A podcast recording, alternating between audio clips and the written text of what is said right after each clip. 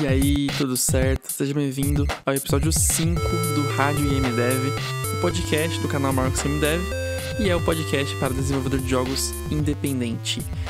Hoje eu quero falar sobre todo o processo de criação do meu jogo Rift Raccoon, que foi o primeiro jogo que eu publiquei na Steam. Então, quero falar sobre como foi a criação dele, todos os meses que foi criar ele, até o dia do lançamento, desde o início mesmo até o lançamento como foi esse processo. Quais foram as pessoas envolvidas com o processo? Como que foi a minha rotina criando o jogo e tudo mais. Vamos ver aí, né? Senta aí e escuta que o podcast é sempre longo, beleza? É, vamos lá então. Primeiramente, quando é que eu comecei a criar esse jogo? Foi em abril de 2019 e eu comecei a criar ele junto com o curso Seu Jogo na Steam que é um curso que eu fiz junto com o Matheus Salles, que é meu amigo, e publicou três jogos na Steam. E esse curso eu tive a ideia de fazer essa parceria com ele, porque nessa época eu não tinha conhecimento sobre publicação de jogos na Steam. E eu não tinha como fazer um curso sobre esse assunto sem ter esse conhecimento. Não faz sentido. Por que, que você ia querer aprender a publicar jogos na Steam com uma pessoa que nunca publicou jogos na Steam. Não faz sentido. Então o Matheus entrou no curso com conhecimento sobre a Steam, com anos de, de experiência publicando os jogos da Steam. E eu entrei com a parte de criação de curso, organização do curso e também a publicação do curso. Então a gente trabalhou junto nessa e com esse curso eu consegui também aprender como publicar jogos na Steam. Então foi muito bom para mim para eu aprender também é, esse assunto. E então eu usei o curso como empurrãozinho para criar meu jogo, porque eu trouxe junto com as videoaulas várias lives, transmissões ao vivo, em que eu trazia o progresso do meu jogo. Então eu ia de semana em semana e depois de um tempo foi quinzenal, de 15 em 15 dias, mostrando a evolução do jogo. Então dá pra ver nas, nessas transmissões ao vivo como o jogo foi crescendo, começando assim com uma cara bem prototipada, tipo bloquinhos rosa como chão, o jogador anda bloquinho verde, aí de repente o jogador ganhou animação, aí o jogador tem animação, só que o chão continua estranho, aí depois coloquei o cenário, ah, mas tá bugando o cenário, ah, daí depois de uma, de uma semana resolveu o bug, então teve várias dessas coisas de bugs e tal que foi evoluindo e, e avançando. E foi um grande aprendizado fazer esse jogo. E essas lives, então, estão guardadas lá no curso para quem quiser assistir. É, o curso se chama Seu Jogo na Steam. Você pode acessar por marcosgamedev.com barra jogo na Steam para saber mais, tá bom? E só que um ponto importante que eu falei aqui é que eu usei o curso como empurrãozinho, né? Porque na verdade eu não precisava ter esperado tanto tempo. Eu não precisava esperar tanto tempo para começar a fazer meu jogo, porque eu comecei a estudar criação de jogos em 2016. Em 2019 que fui criar o meu jogo. E não é como se eu tivesse aprendido pouco ao longo desses anos. Eu fiquei bem intenso, bem intenso nessa área de criação de jogos. Então faria sentido se fosse algo como se um, fosse um hobby, né? Ah, eu tô aqui há três anos criando jogos, mas é muito, tipo, de seis em seis meses eu participo de uma Game Jam. Eu não vivo tanto e não respiro tanto essa área. Só que não foi assim, porque desde 2016 esse era meu único foco na área, na questão de aprendizado, de estudo e de trabalho, né? Porque eu não tinha um outro emprego para balancear enquanto estudava criação de jogos, enquanto trabalhava com isso. Então, eu não tinha uma situação em que eu precisava esperar tanto. É porque eu estava totalmente focado na criação dos meus cursos e videoaulas no YouTube. Então, eu estava meio deixando de lado essa parte de criar e publicar um jogo, por mais que eu quisesse. E aí, então, eu usei o curso como empurrãozinho, para falar assim: então agora eu vou realmente me col colocar o pé dentro da criação de um jogo e vou até o final com ele. E foi isso que aconteceu. Só que, em resumo, essa história sobre eu ter demorado a criar meu jogo, tu não precisa fazer o mesmo. Tu pode criar teu jogo em não tanto tempo de estudo. E eu falo um pouco mais sobre isso no episódio 3. Na verdade, o episódio 3 é só sobre isso. Se chama Como Publicar Jogos na Steam Sem Estresse. Ele é sobre realmente como balancear a tua vida para criar um jogo para Steam e como tu não precisa criar um jogo é, depois de anos de estudo. Beleza? Então, se você tem interesse nesse assunto, escuta lá o terceiro episódio que ele vai te ajudar muito, tá? Termina esse aqui, depois vai naquele, ou pausa aqui e vai naquele primeiro. Enfim, você que sabe, tá?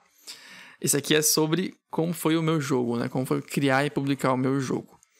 Então tudo começou no curso. Agora eu vou parar de falar sobre o curso e falar sobre o jogo mesmo, né?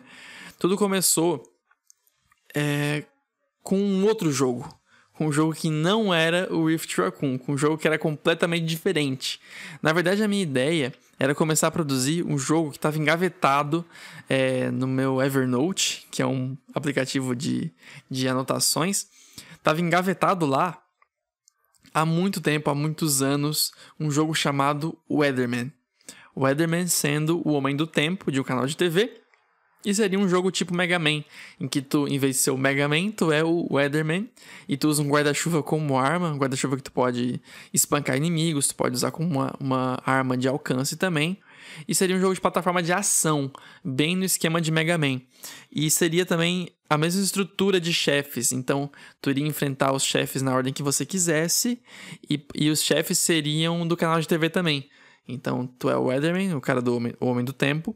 E tu vai encontrar, por exemplo, nas lutas, o cara do esporte, o cara da cozinha, é, o âncora, sabe? Pessoas que trabalham num canal de TV e aí os ataques dos chefes iam ter a ver com isso. Tipo, o cara da cozinha ia arremessar faca, ia se curar comendo alguma coisa.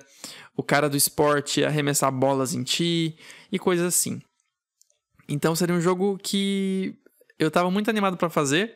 Só que aí eu comecei a prototipar esse jogo. Eu realmente fui é, não muito fundo, na verdade, não demorou tanto tempo para eu descobrir que seria uma falha fazer esse projeto. Ou talvez não fosse também, vai saber, né? Porque eu não fiz ele ainda.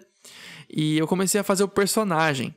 Então eu comecei a pensar como é que seria as mecânicas de movimentação, o pulo dele, o ataque físico dele. E aí eu comecei a perceber, cara, tem muita coisa. tem muita coisa. Porque eu queria o seguinte, eu queria um ataque físico, né? Um ataque melee, um ataque de perto, de curto alcance. E queria que se tu pudesse, se tu quisesse carregar o teu ataque, tu segurava o botão de carregar e soltava, tu disparava uma shotgun, uma shotgun de guarda-chuva, né? Não sei se você já brincou quando criança, ou se você ainda brinca até agora sendo adulto. Você pega uma, um guarda-chuva e finge que é uma shotgun. Porque tem um formato, né? Que é adequado para segurar, como se fosse um gatilho e tal. E eu fazia muito isso quando criança, e às vezes eu me pego fazendo isso eh, ainda hoje, acontece às vezes, não com tanta frequência e não em público, naturalmente. Mas eu queria levar isso pro jogo, né? De realmente ter uma, um guarda-chuva que é uma shotgun de fato. E esse tiro de shotgun seria de água. Tu iria botar o teu guarda-chuva para cima, né? Tu iria abrir ele, botar para cima e coletar gotas de chuva e isso ia ser munição para tua shotgun. E também ia ser o munição para outros ataques que tu ia roubar dos chefes. Então era um jogo bem na pegada de Mega Man X, Mega Man clássico também. E, e além disso, tu ia poder flutuar, tu ia poder apertar o botão de pulo duas vezes para abrir o guarda-chuva e começar a flutuar. E teriam plataformas de vento que soprariam vento para cima, que iriam te empurrar para cima se o guarda-chuva tivesse aberto. É física 100%, mas enfim, né? Física de jogo é bem diferente. Então eu tinha essas ideias todas e eu fui pensando, e junto disso ia ter que ter muito inimigo, porque jogo de plataforma de ação tem que ter muito inimigo. É só você ver o Mega Man. Mega Man tem muito inimigo, porque é pra ser divertido, né? Pra você ter vários inimigos para enfrentar usando os seus ataques e os especiais também.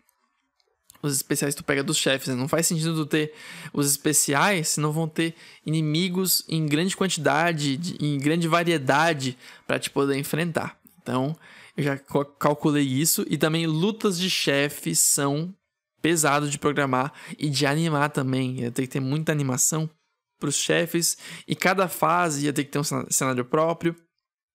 Então ia ter um cenário pro cara do esporte, um cenário pro cara da cozinha, e cada cenário ia ser diferente, porque se fosse igual não ia fazer sentido. E assim então eu fui percebendo como esse projeto era grande. Com orçamento que eu poderia desembolsar, ele ia ter o quê? No máximo quatro fases. E quatro fases num jogo desse não ia ser legal, né? Tu espera ter aí muitos chefes, tu espera aí ter é, um boss final depois, uma fase final, né? Claro que eu poderia fazer diferente, poderia minimizar algumas coisas, fazer uma arte um pouco menos robusta para caber dentro disso aí, mas é claro que é um projeto que eu pretendo trazer de volta, voltar a desenvolver depois de um tempo, porque eu acho a ideia muito legal do cara com guarda-chuva. Eu acho o guarda-chuva muito interessante como arma, né? Desde Kirby aí que usa guarda-chuva como arma, eu acho bem legal. E desde Kingsman também, naturalmente, né? E, e bom, vendo tudo isso, eu joguei fora essa ideia. Só que dentro do mesmo protótipo, que já tinha ali algumas coisinhas, tipo movimentação de personagem básica, pulo, e, e é isso que tinha no protótipo, eu levei pro Rift Raccoon. Tanto que ainda tem naquele. No Rift Raccoon completo, alguns resquícios do Weatherman. Algumas coisinhas que eu acabei não tirando porque não ia pesar no jogo. Tipo uma variável, uma, uma chave no dicionário que tinha a ver com o Weatherman, ainda continua lá no Rift Raccoon. É, uma, é um easter egg que só eu vejo. então, olha só, cara eu joguei fora essa ideia para fazer o Rift Raccoon e o Rift Raccoon levou seis meses para ficar pronto. Eu me pergunto quanto tempo essa ideia levaria, porque quando eu vi o tamanho dela, eu naturalmente diminui muito o Rift Raccoon para caber dentro do orçamento e do tempo.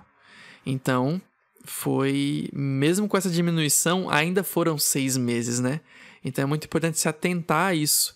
Fazer um apanhado geral, mesmo que mental, mesmo que só mentalmente você faça essa. para ter uma noção do tamanho do projeto e se o tempo que tu vai levar para criar e o dinheiro que tu vai investir nele vão dar para você fazer nesse momento. Porque, né, jogar fora essa ideia nesse momento não quer dizer que eu nunca vou fazer. Quer dizer que quando eu tiver como desembolsar esse tempo e esse dinheiro para fazer esse projeto, ou no momento que eu tenha mais ideias para diminuir o orçamento dele, eu posso voltar atrás e fazer ele. Então faça essa análise, mesmo que rapidamente, quando você for começar a fazer um jogo para publicar na Steam. Então começou o Rift Raccoon. O Rift Raccoon começou sem Rift e sem Raccoon, era apenas um jogo de plataforma com chãos rosa e um personagem que era um retângulo verde. Ele pulava e aí a primeira coisa que veio foi a ideia do teletransporte. Eu queria fazer uma mecânica de movimento, bem como o Celeste tem, né? Eu sabia que ia ser uma plataforma de precisão e que ia ser focado em mecânicas de fase em vez de inimigos e mecânicas de combate. Então eu sabia que ia ter que ter uma mecânica de movimento interessante para conseguir gerar muita fase diferente, né? Porque se fosse um jogo só com andar e pular, não é tantas possibilidades quanto o jogo que tu anda, pula, teletransporta, dá dash, dá wall jump, desliza, escala. Entende? Quanto mais possibilidades tu coloca de movimentação, naturalmente mais fases tu vai poder criar de forma é, diversa, diversificada, né? Então, se fosse só andar e pular, não ia dar certo. Eu queria fazer uma mecânica principal bem interessante mas eu não queria fazer um dash. O dash é o impulso clássico, o impulso que tem em Celeste, né? E tem muitos outros jogos que usam o dash como sua forma de movimentação. É muito, é muito comum isso é, também Metroidvanias, né? Você conseguir pular e dar um impulso para alcançar um, uma área mais longe de você. Além, lógico, do pulo duplo, né? Mas isso não vem ao caso. Eu não queria ter um dash, mas eu queria ter uma, uma ferramenta de movimentação que pudesse abrir várias, várias formas diferentes, vários caminhos diferentes e que não fosse um dash. Então veio o teletransporte. O teletransporte nada mais é do que um dash instantâneo, que em vez de tu percorrer um caminho até chegar num ponto específico, tu vai simplesmente aparecer nesse ponto específico. Então tu aperta o botão, tu já aparece lá na hora. Aperta o botão e pá, já aparece no lugar na hora. E é assim que funciona. E quando eu criei isso, eu só pensei na possibilidade de você atravessar paredes. Tipo assim, isso aí vai ser bom porque tu vai poder atravessar coisas. E o Dash não permite isso, porque o Dash tu percorre o caminho, então tu vai dar de cara na parede. Só que o teletransporte tu vai atravessar ela porque tu vai aparecer no ponto final do teletransporte. Essa foi uma ideia primeira inicialmente. Só que com o passar do tempo, eu fui percebendo várias possibilidades que o teletransporte tinha que o Dash não tinha. Primeiro, a sua instantaneidade. Como ele é rápido e instantâneo, isso é bem prazeroso. Tu aperta o botão e já pá, já aparece no lugar que tu tá. É muito legal de fazer isso. E também como o timing é diferente de um dash, tu tem que apertar na hora, na hora que você quer estar no lugar e não um pouco antes para calcular onde é que tu vai parar. No caso do dash, ah, eu quero alcançar uma plataforma que está se mexendo. No dash, na hora que tu for usar o dash, tu tem que calcular o movimento da plataforma para que você dê o impulso e pouse lá certinho, levando em consideração o tempo que tu leva para chegar até lá por causa do impulso. Teletransporte não. Tu aperta o botão de teletransporte quando a plataforma já tá onde você quer que ela esteja, porque você vai teletransportar para lá instantaneamente. Então tem essa coisa de diferença. E também o atravessar paredes me levou muito além de atravessar paredes. Eu pude botar então atravessar serras, atravessar espinhos, atravessar atravessar mísseis. Então um míssel vem na tua direção e tem um corredor, tu tem que atravessar ele, tem que apertar na hora certa, teletransporte. Veio tudo isso junto com a ideia do teletransporte que eu não tinha planejado inicialmente. Então é muito legal isso e é uma ideia interessante de que você não tem que ter tudo pronto desde o início. Não tem como você deixar tudo pronto, porque muitas ideias vão vir na criação do jogo. É, no início, não sabia que ia ter lá na fase 4, no mundo 4, a fase 10, ia ter uma, um campo de força que impede o teletransporte. Não sabia que ia ter isso. Não sabia que na fase 4, 6 ia ter um míssil teleguiado que te persegue incansavelmente e tu pode evitar ele teletransportando por dentro dele. Então, eu tinha em mente inicialmente só a plataforma móvel, que é bem básica para jogos plataforma, um drone que recarrega o teletransporte. Eu achei isso interessante porque é, roubei de Celeste mesmo. Celeste tem isso, né? Que tu tem o cristal que tu, que tu dá dash nele e tu recupera o dash, então tu pode dar vários dash no ar eu trouxe esse drone dessa forma também, só que em vez de dash, tu dá teletransporte. E ele também opera um pouco diferente, ele, ele te dá um impulsinho também quando tu pega ele, tem essa coisa também. Então eu sabia que ia ter isso, mas muitas outras coisas vieram com o tempo. Então não tem essa neura de querer tudo pronto, tudo já conceitual desde o início. É claro que é importante ter uma base sólida. Porque eu sabia que eu teria muitas possibilidades se tivesse uma boa mecânica de movimento. Só que eu poderia começar um jogo só com andar e pular.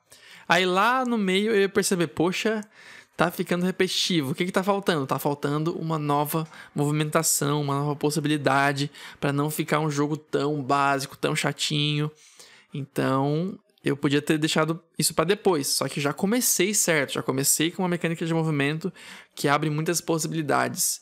Então isso aí me ajudou no futuro com a criação do jogo e percebendo novas possibilidades de criação de mecânicas diferentes e de formas diferentes de interagir com o teletransporte. E junto disso veio também a escalada. A escalada era uma outra mecânica que eu queria ter, porque eu pensei assim: "Ah, tu vai poder teletransportar para cima, né?" Então tu pode usar isso para subir em paredes altas. Só que além do teletransporte para cima, eu queria ter mais uma coisa que pudesse te movimentar para cima. E aí veio a escalada. A escalada também é um pouco diferente do normal. Tu escala enquanto segura um botão em direção à parede. E se tu soltar esse botão, ele vai começar a cair. Além disso, quando tu sobe, quando tu pula na parede e começa a escalar, ele já começa para cima. Só que se tu pular e no estado de queda encostar na parede, ele derrapa um pouquinho primeiro e depois começa a subir. Isso cria várias coisas diferentes na escalada e tu tem que calcular e tomar cuidado para realmente pular na parede se você quer subir logo de cara. Então, outra mecânica de movimento do meu jogo que permite várias possibilidades. Porque como é que tu pode calcular se a mecânica vai ter muita possibilidade? É só tu ver, ela é muito direta ao ponto. Assim, ela, ela é um uso único, é uma coisa muito básica. Pensa só se o dash do Celeste fosse só para direita. Só pode apertar o botão de dash para direita, não é em oito direções, é só para direita. Tu ia sempre usar ele para direita, certo? E isso não abriria muitas possibilidades. Tu ia, que, tu ia sempre ter que se colocar em posições no jogo em que tu pudesse dar um dash para direita. Só que, tendo dash em oito direções, tu sempre tem que pensar para qual direção eu dou o dash. É para cima? É para diagonal? É para direita? É para esquerda? Isso cria possibilidade, uma mecânica de movimento que abre espaço para muitos tipos de movimentações diferentes. No caso do Rift Rock 1, tem o teletransporte para cima, para baixo, para direita e para esquerda.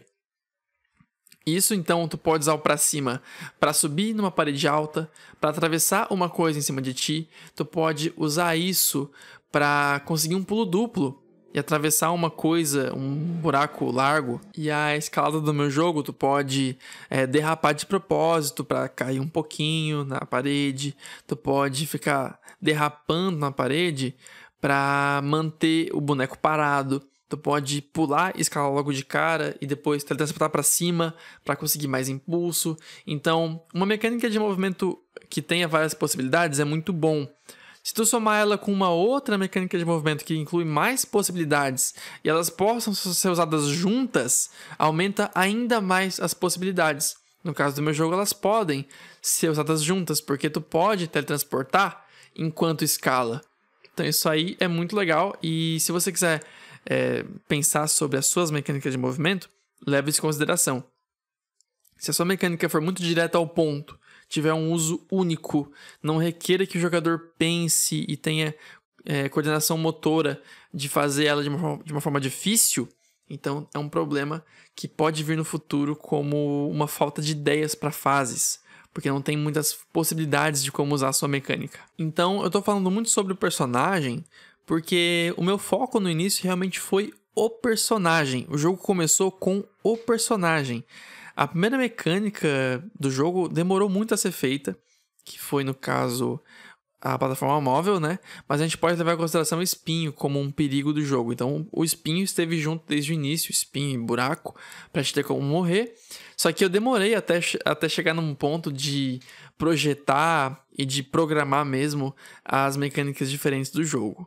Então, eu primeiro priorizei muito o personagem, que esse é, o, é a forma que a Nintendo faz. E eu gosto muito da forma que eles fazem os jogos deles, que é primeiro tendo uma coisa legal de jogar. Tipo assim, ter o boneco no jogo sozinho, sem muito o que fazer, é divertido de controlar? Então, eles fazem isso, né? Primeiro, eles é, já vi em algumas entrevistas que primeiro a Nintendo, em jogos como, por exemplo, Super Mario 64, eles fazem o Mario ser extremamente polido e muito bom de jogar. De forma que, se não tiver muita mecânica, se não tiver uma fase pronta na frente dele, ele é divertido de se mexer. Você gosta de ficar pulando, fazendo acrobacia com ele. E, e, isso então é a base do jogo, o personagem. No caso, pode levar isso para jogos que não tem um personagem como foco, né? Um, algum outro foco, tipo um jogo de estratégia, em que é legal só mexer com o jogo sem ter um oponente para enfrentar. O oponente, é claro que é necessário, assim como a fase num jogo de plataforma é necessária.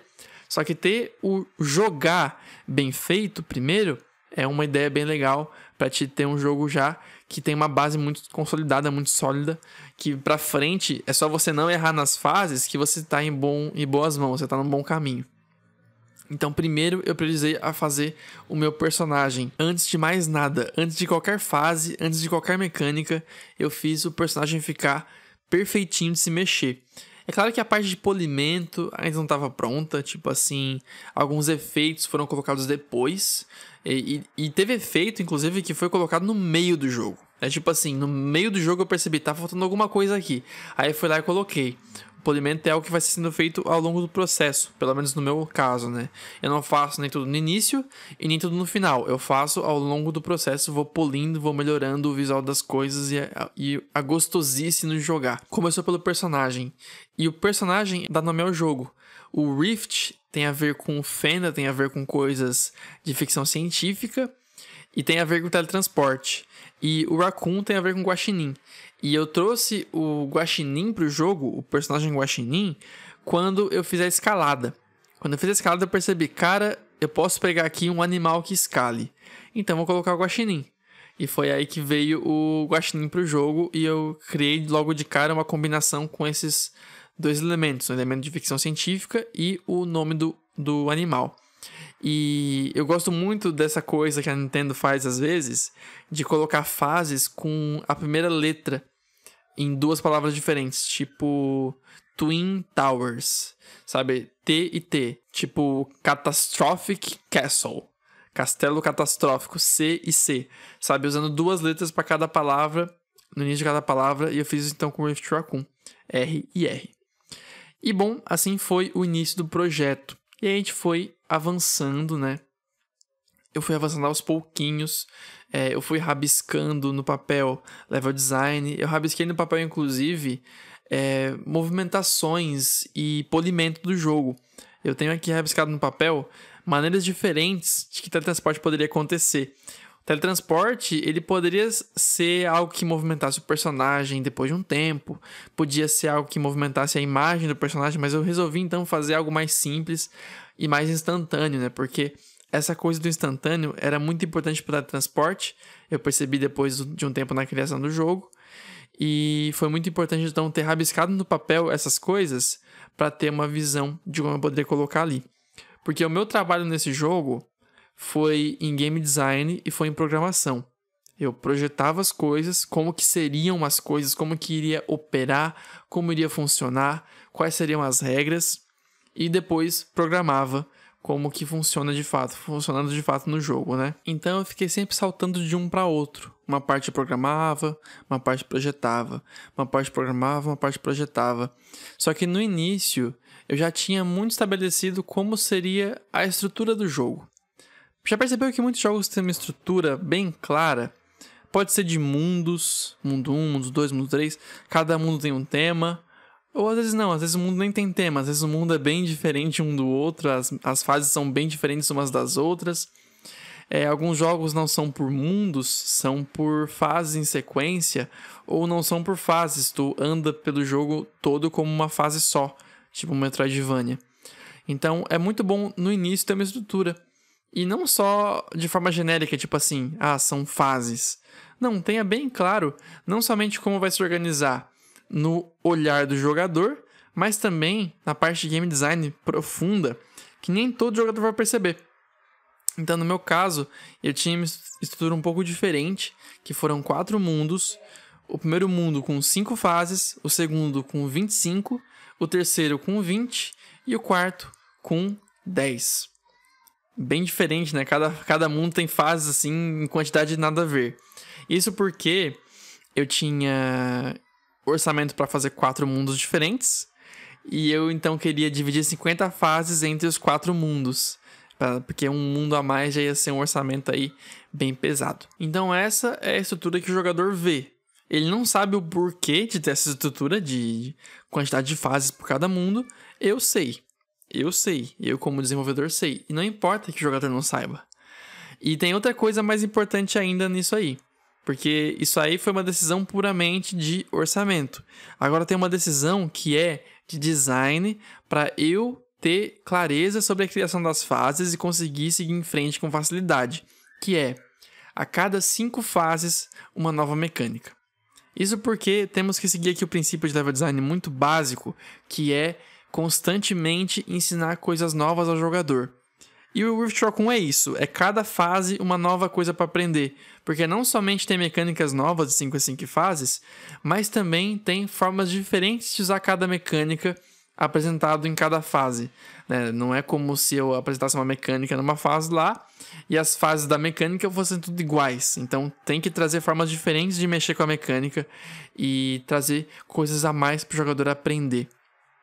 É interessante falar de aprender, né? Porque aprender tem um sentido muito, muito educacional, muito de escola, mas a gente funciona assim mesmo, né? A gente aprende coisas no dia a dia. A gente aprende coisas numa conversa, a gente aprende coisas observando é, a rua, e a gente aprende coisas jogando e assistindo filmes, assistindo séries.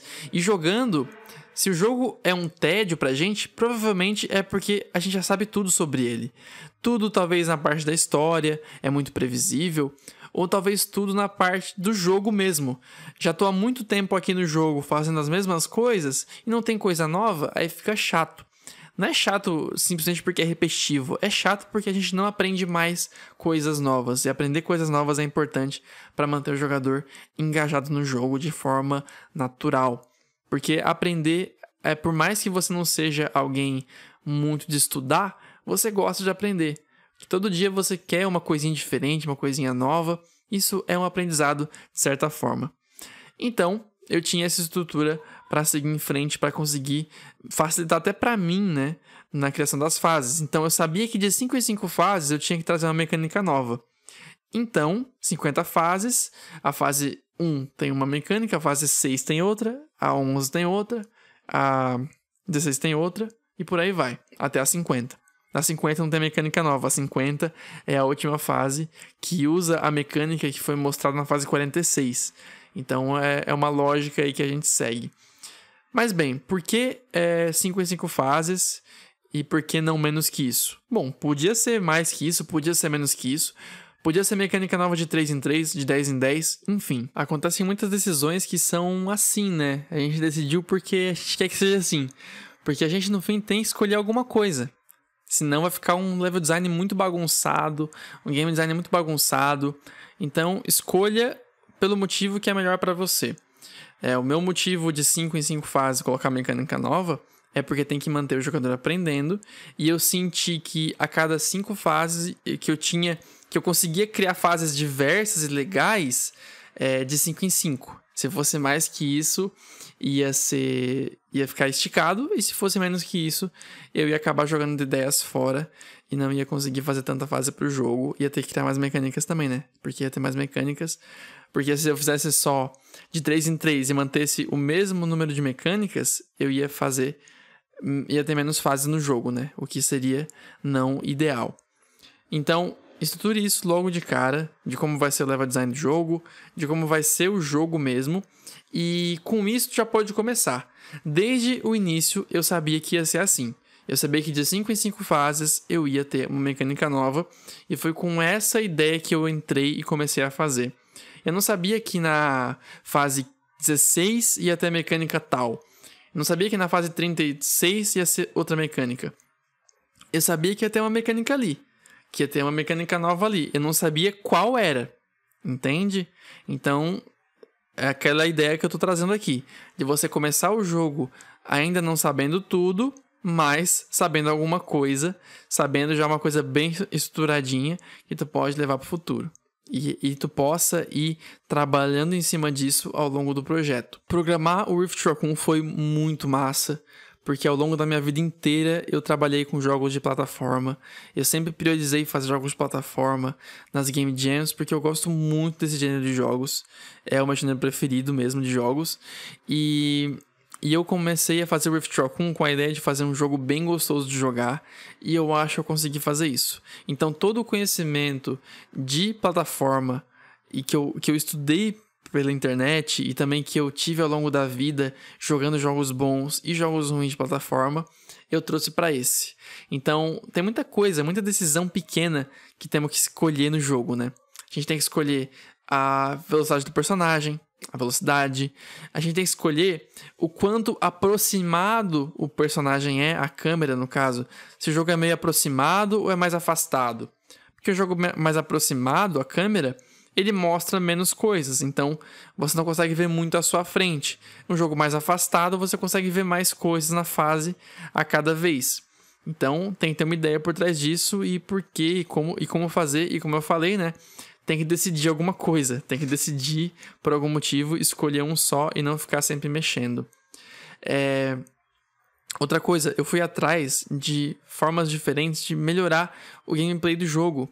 E eu acabei encontrando formas mais assim obscuras de plataforma, que são coisas incomuns, que eu nunca parei para pensar antes. Tipo assim, eu sempre vi o jogo de plataforma como um boneco que anda e pula, só que eu não levei em consideração quanta coisa a mais pode se ter num pulo. Então o pulo do Rift Raccoon, ele não é um pulo super básico, tipo Simulate Control Pressing Jump do Construct, só coloca ali o pulo e deu. Ele é um pulo que tem Coyote Time, ou seja, você pode andar um pouquinho, é, cair de uma plataforma e apertar o botão de pulo e conseguir saltar ainda. Porque acontece muito em jogos de plataforma da gente correr para pegar impulso e na hora de pular, porque a gente quer pular muito na risca da plataforma, a gente acaba caindo. Então, o Correct Time, ele permite que tu pule bem na risca da plataforma. No caso, tu passou dela, tu caiu um pouquinho, mas tu apertou o botão de pulo e ele ainda contou como um pulo. O meu jogo tem isso. O meu jogo também tem a antecipação de pulo. Então, quando tu aperta o botão de pulo e tá próximo ao chão, só que ainda no ar, ele vai antecipar um pulo. Então, assim que tu pousar, ele vai saltar assim que pousar. Pousou, saltou, porque tu apertou o botão de pulo no ar ainda. Naturalmente você não ia pular, certo? Só que o jogador vai entender porque como ele apertou o botão de pulo muito perto do chão, ele vai entender que deveria ter pulado. Então tu colo coloca ali a antecipação de pulo, que é assim que ele apertar o botão, tu calcula a distância entre o personagem e o chão. Se for uma distância específica, tu vai ativar a antecipação de pulo. Assim que ele pousar, se tiver antecipação de pulo ativada, ele vai saltar automaticamente. Isso é muito legal e foi muito importante colocar no meu jogo. Então, além de olhar de forma detalhada cada coisa do jogo que eu sabia que precisava ter, tipo uma boa aceleração, uma boa desaceleração, uma boa velocidade, uma boa altura de pulo, o zoom da câmera, eu também acabei olhando coisas diferentes, coisas que eu não tinha parado para pensar antes, que foram essas que eu falei, e algumas outras, tipo, por exemplo, movimento no ar.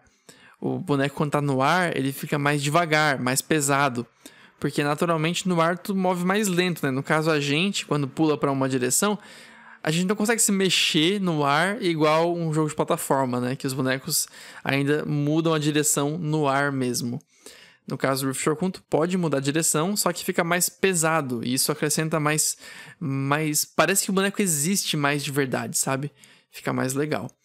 Então, muita coisa, muito detalhe para se preocupar, que não é só de game design, né? também é de programação, de como implementar essas coisas, e é um grande aprendizado que se tem para levar para jogos futuros. Então, agora, quando eu fizer um jogo de plataforma, eu sempre vou colocar essas coisas que eu fiz no meu jogo, porque eu sei que elas são importantes e que podem ser levadas para qualquer jogo. Inclusive, eu fiz um curso com base nesse meu jogo, o curso Rift Raccoon, em que eu ensino como criar o personagem de plataforma, igualzinho o meu, com todos os detalhes que eu falei, art time, antecipação de pulo. E se tu quiser fazer esse curso comigo, é só falar comigo no WhatsApp, 48999272069. Tu pode falar comigo no WhatsApp, perguntar como faz o curso, quanto é que, quanto é que custa o curso, como faz para se inscrever, que aí eu posso te passar os detalhes todos para te poder fazer a inscrição, beleza? E esse curso, ele é todinho sobre como criar o personagem do meu jogo, com todos os detalhes iguaizinhos. E como o meu trabalho foi programação e game design, naturalmente tiveram outras pessoas envolvidas com o jogo para fazer as outras áreas que o jogo tem, né? Programação, game design e basicamente além disso tem o áudio e o visual do jogo. Então, para a parte de arte, tivemos dois artistas.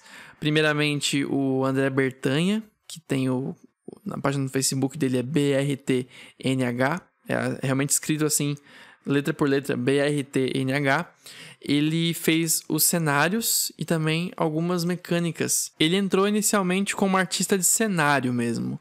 Só que com o tempo, algumas coisas que são mais específicas vão surgindo, e aí eu vou passar para alguns artistas, né? não tem como manter eles só na função estática. Então ele acabou fazendo menu também, algumas mecânicas tipo espinho, alguns efeitos também.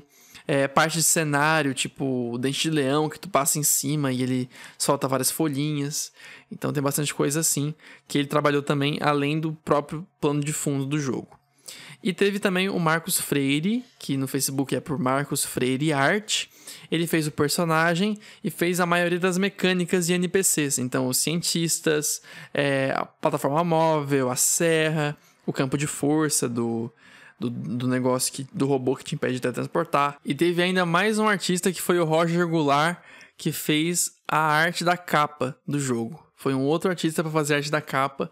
É, poderia ser um dos, um dos mesmos, poderia, só que no caso teve um momento lá em que estava todo mundo ocupado, porque eles não estavam só no meu jogo, eles tinham outras funções além da arte do meu jogo para fazer. E aí acabou que eu levei para um outro artista e foi muito bom, porque a capa ficou ótima. Inclusive o Roger trabalhou também nesse meu no meu jogo mais novo, o Super Forklift 3000, fazendo também a capa do jogo. E para a parte de música, eu encontrei o Vinícius Nunes, que é um músico de jogos, especificamente para jogos, e ele faz muita música em chiptune, que é um tipo que eu gosto. Só que ele mescla com sons mais modernizados também. Então não fica aquele chiptune bem retrosão, fica um chiptune junto com uma, um, alguns instrumentos mais modernos e ficaram resultados bem legais na música do jogo. E para som, é o único, único pessoa internacional do jogo, que é o Ryan Davis, que é inglês, que eu encontrei no Google mesmo, jogando no Google Sound Designer para games, e acabei encontrando ele. E o orçamento foi muito bom, foi bem tranquilo de pagar, e aí eu pude fazer todo o som com, do jogo com o Ryan Davis. E no caso o Vinícius Nunes, que é o músico, ele também é internacional. Ele veio do Uruguai, se eu não me engano, mas ele mora no Brasil, então por isso que eu não mencionei ele como internacional, mas ele na verdade é sim internacional. E todos eles trabalharam como freelancer, então entrou no orçamento do jogo o valor de cada peça criada por essas pessoas.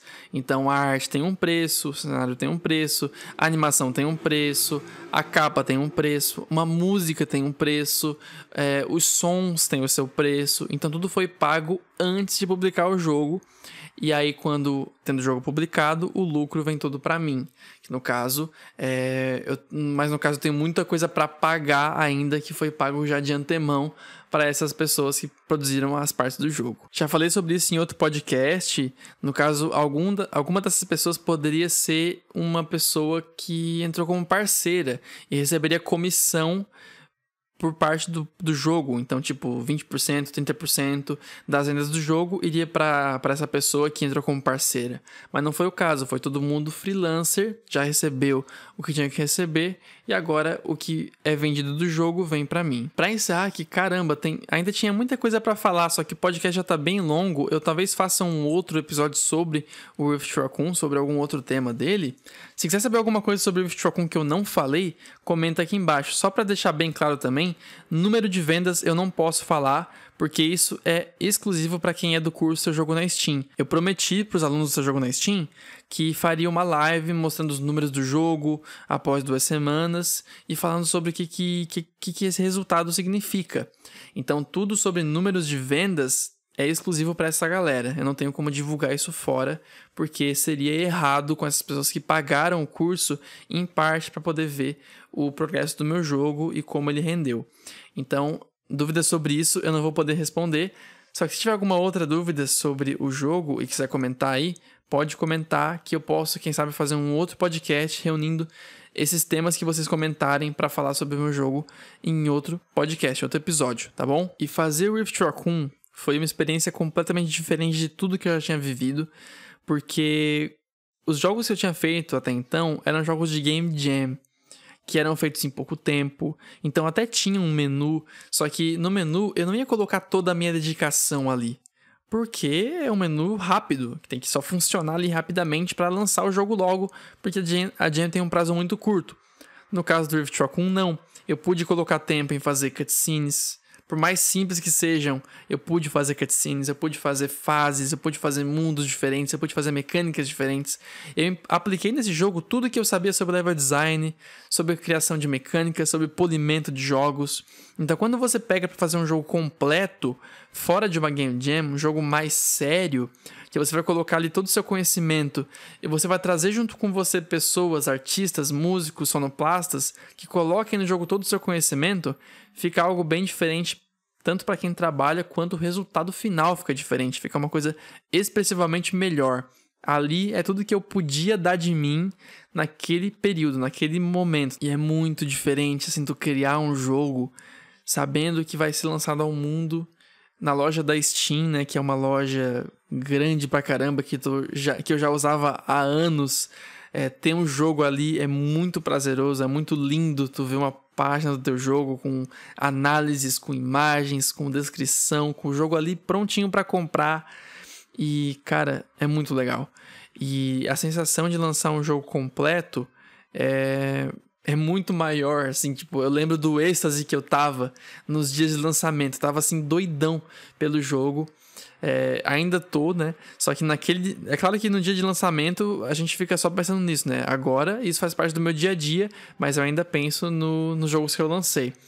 E, cara, assim, a sensação de lançar um jogo completo é bem, bem mais gostosa do que lançar um jogo simplesinho. É muito bom, é muito bom. Eu encorajo todos vocês a, a buscarem isso. Né? Vocês nesse momento não sei em que fase vocês estão de estudo, mas escute o episódio, episódio 3 do meu podcast. O episódio 3 é sobre a publicação de jogos na Steam sem estresse. Sobre um momento que você pode já pensar em lançar um jogo. Então, se você estiver nesse momento, cara, vai fundo, porque só o prazer de criar e o aprendizado que você vai ter vai valer qualquer possível lucro ou possível prejuízo que você tenha com o jogo. E o dia de lançar o meu jogo foi muito intenso, porque eu coloquei um prazo muito em cima da hora. Quando eu coloquei o prazo de publicar o jogo, eu não tinha tudo pronto ainda, então eu acelerei bastante para fazer o jogo naquela semana final. E no dia anterior não tinha tudo pronto ainda. Então eu fiquei até a madrugada fazendo o restante das coisas. E no dia seguinte de manhã eu ainda tive que fazer mais coisas. E o jogo foi lançado, sem eu perceber, tinham bugs no jogo. Aí eu tive que ficar uma semana inteira atrás de corrigir os bugs, porque eram coisas não tão simples assim. Então se deu um pouco mais de prazo para não acontecer essa intensidade tão grande no, no lançamento do jogo, porque não é necessária, tá? Você pode lançar um pouquinho depois, não tem problema. No caso, meu segundo jogo eu fiz com um prazo muito mais de boa. Eu tinha terminado ele duas semanas antes de publicar o jogo, então é bem tranquilo de você é, se organizar mesmo. Porque o problema do Rift Shotgun foi desorganização, né? Eu não tinha organizado é, o prazo certinho com que, que eu realmente ia ter tudo pronto naquela data, certo? Então é isso, cara. Obrigado por escutar mais esse episódio do Rádio Game Dev. Espero que tenha gostado. Comenta o que você achou e vejo você então no próximo episódio. Até mais!